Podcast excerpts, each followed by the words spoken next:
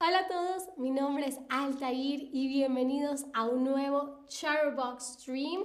Y en este stream nos vamos a hablar, nos vamos a poner a hablar de un poco de historia, porque el domingo se conmemoró o se celebró un nuevo aniversario de la Revolución Mexicana la Revolución Mexicana, y me pareció que era interesante conocer un poco más sobre este acontecimiento histórico. creo que la Revolución Mexicana es muy popular dentro de la cultura popular, valga la redundancia, pero yo por lo menos no sabía, perdón, muchos, muchos detalles sobre em, ella. Así que acá les traigo un poco de información para que ustedes también se culturicen un poco. Hola a Pablo 10. que me pide por el chat que lo salude. Hola Pablo 10. Bienvenido al stream de la Revolución Mexicana. Hola a Michela o Miquela. Me dices ahí cómo lo Ah, debo pronunciar y bienvenidos, bienvenidas, bienvenides a todos los que poco a poco se van a uniendo al stream, ¿ok? Perdón. Pero como les decía, la Revolución Mexicana se celebra o se conmemora el 20 de noviembre, ¿ok? La a Revolución Mexicana. Ah, que Miquela dice Miquela. Hola, Miquela. Gracias. Ah, bueno, volviendo al tema de la Revolución Mexicana, ah, eso fue un conflicto armado que se inició el 20 de noviembre de 1910. Esto es muy importante porque yo pensaba que la Revolución Mexicana tenía esta fecha en particular porque ese día había acontecido todo y realmente no, ¿no? Es una revolución, es decir, que es un proceso largo, ya vamos a ver qué tan largo fue la Revolución Mexicana, pero se escogió el 20 de noviembre, de el 20 de noviembre como fecha de, de conmemoración, porque este fue el día que inició el proceso en México, ¿ok? Eh, aprovecho para saludar a Avilo, que también saluda por el chat. Hola Avilo. Y bien, los antecedentes de, em, del conflicto de la Revolución Mexicana se remontan a la situación de México bajo la dictadura conocida como el porfiriato. ¿ok? Porfiriato se le conoció a la dictadura ejercida por Porfirio Díaz. ¿ok? él fue un hombre que ejerció el poder en México de manera dictatorial, es decir, era un dictador desde 1876 hasta 1910. ¿ok? Así que un muchísimo tiempo. ¿ok? Entonces, durante estos a 35 años, hasta 1911, perdón, de 1876 hasta 1911, y durante estos 35 años México por un lado, sí experimentó un crecimiento económico y, también eh, tuvo, gozó de estabilidad política, pero todo esto se hicieron con altos costos sociales que terminaron perjudicando a los estratos menos favorecidos de la sociedad y también a la oposición al régimen de Porfirio Díaz. ¿ok? Em, un día, Porfirio Díaz ah, aseguró en una entrevista que se retiraría al finalizar su mandato sin buscar la reelección, ¿no? Lo que derivó en que la situación política en México empezara a agitarse, ¿ok? Porque si ya Porfirio Díaz no se iba a postular a una reelección, entonces eso significaba que había posibilidades de un nuevo gobierno. Entonces fue cuando la oposición al gobierno de Porfirio Díaz empezó a tomar relevancia. En ese contexto es que Francisco I. Madero, a quien ven en la fotografía, realizó varias giras en el país con la intención de formar un partido político en el que se eligieran a sus candidatos en una asamblea nacional y eventualmente compitieran en las elecciones. Sin embargo, Díaz, Porfirio Díaz, volvió a postularse a la presidencia y para contrarrestar, para disminuir el impacto de Francisco y Madero que estaba empezando a... cobrar popularidad, em, entonces el régimen de Porfirio Díaz mandó a arrestar a Francisco y Madero por cargos de sedición, ¿ok? Sedición es una palabra muy bonita que se utiliza en español para referirse a un levantamiento de un grupo de personas contra un gobierno con el fin de derrocarlo. Y de esto fue que se le acusó a, Francisco y Madero, que de, de, sedición, de querer provocar un levantamiento para derrocar al gobierno, cuando lo que él estaba buscando era eh, cobrar... Eh, era como mm, convencer a la gente de votar por él en unas futuras elecciones, ¿vale? Entonces, bueno, em, eh, Francisco Madero fue a la cárcel y en ese intervalo se dieron las nuevas elecciones en las que, por supuesto, ganó Porfirio Díaz. Sin embargo, Francisco y Madero logró escapar de prisión y huyó a los Estados Unidos. Y desde San Antonio de Texas, el 5 de octubre de 1910, proclamó lo que se conoce como el Plan de San Luis, que llamaba ahora sí a tomar las armas en contra del gobierno el 20 de noviembre de 1910, ¿ok?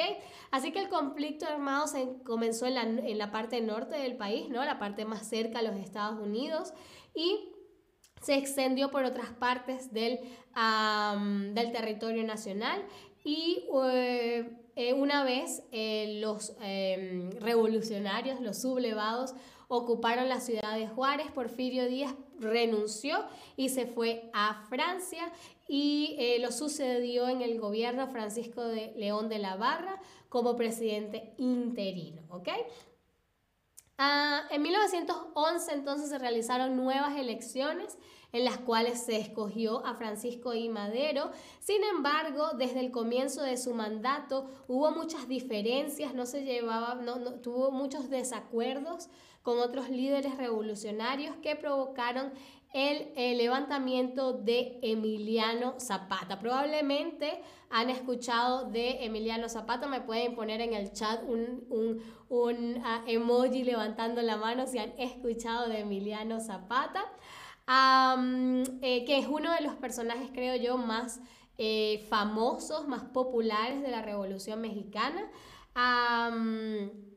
Y pues él se levantó en contra de, o sea, se, eh, sí, se sublevó en contra a Madero y en 1913 un movimiento contrarrevolucionario dio un golpe de Estado, ¿ok? Y ese golpe de Estado se conoció como la decena trágica, ¿ok? Decena trágica.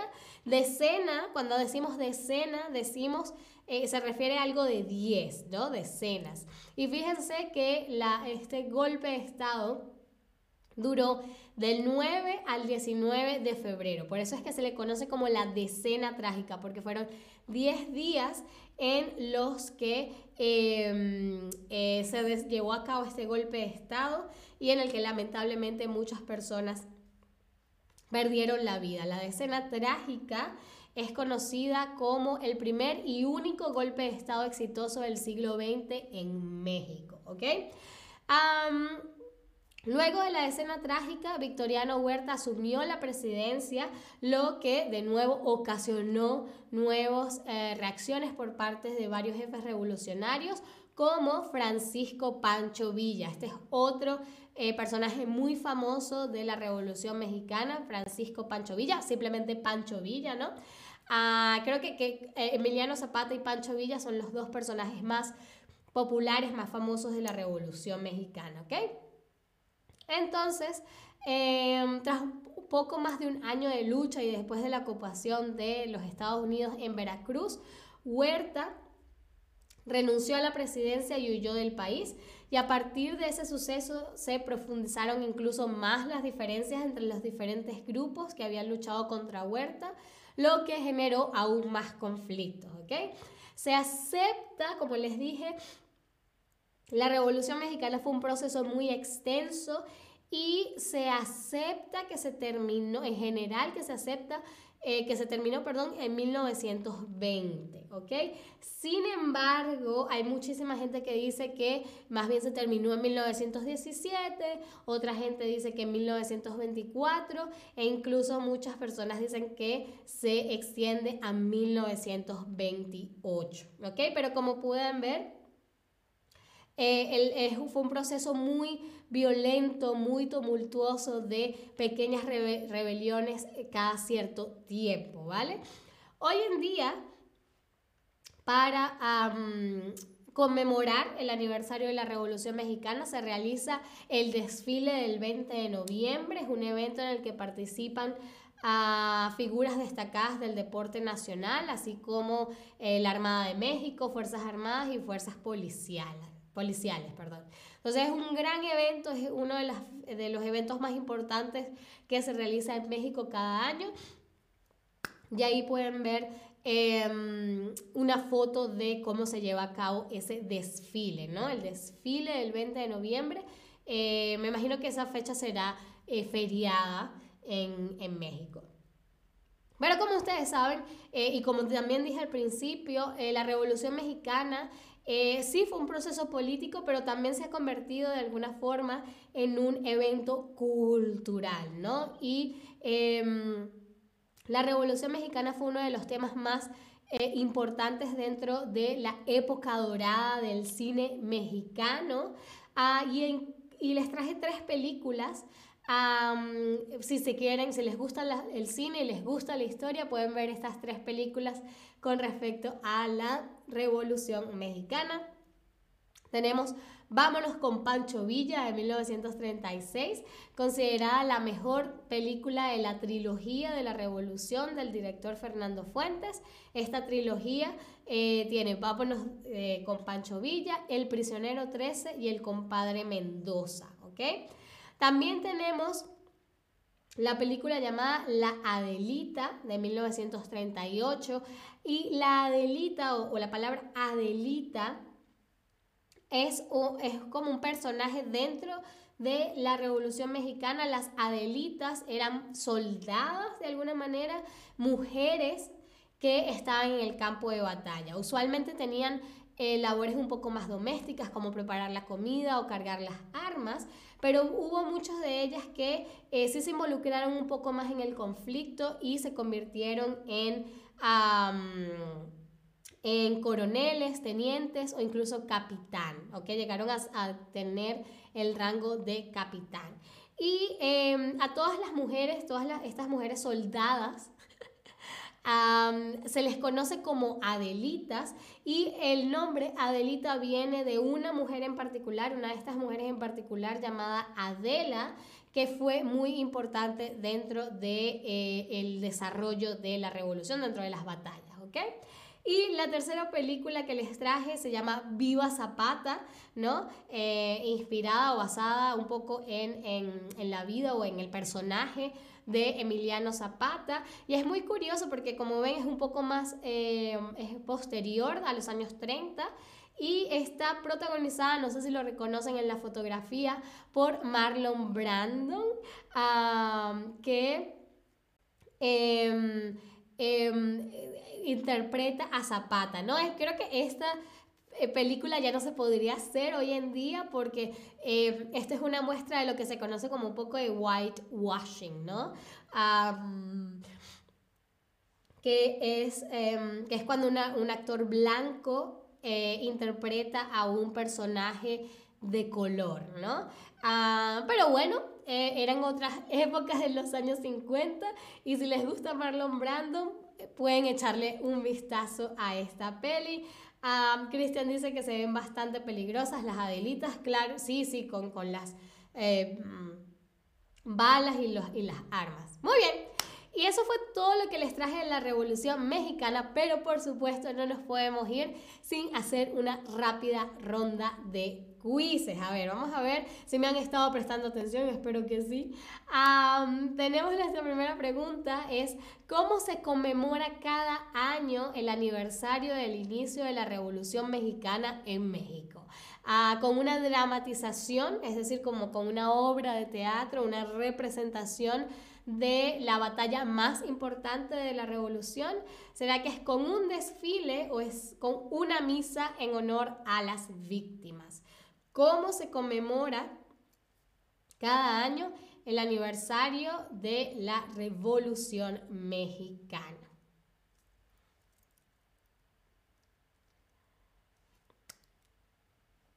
Muy, muy, muy bien, con un desfile, con un desfile, el desfile del 20 de noviembre. Muy, muy, muy bien. Ahora vamos a ver si se acuerdan qué significa la palabra sedición. Dejar de hacer algo, el levantamiento de un grupo de personas para derrocar un gobierno o un tipo de elecciones presidenciales. Dijimos que a Francisco y Madero se le eh, puso preso, sí, exacto, lo pusieron preso por sedición. ¿Por qué será que metieron preso?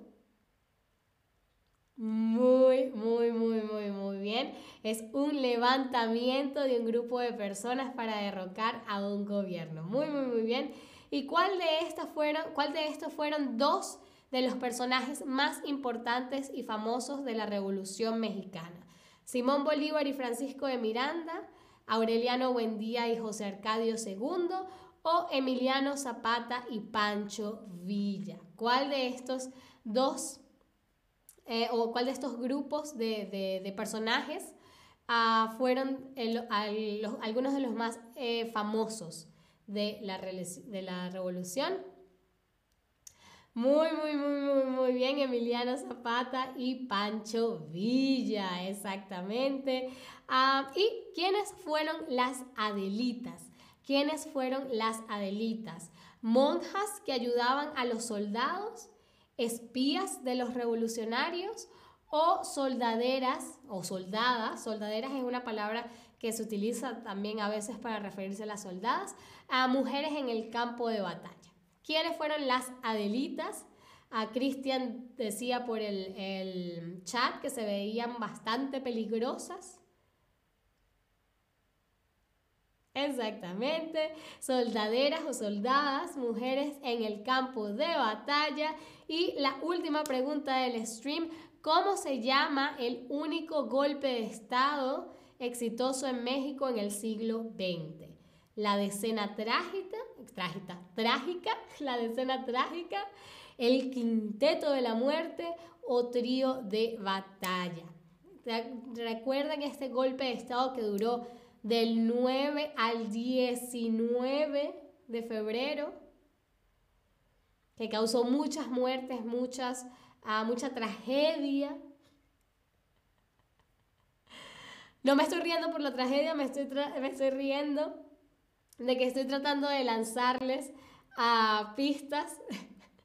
Muy, muy bien, por supuesto, la decena trágica.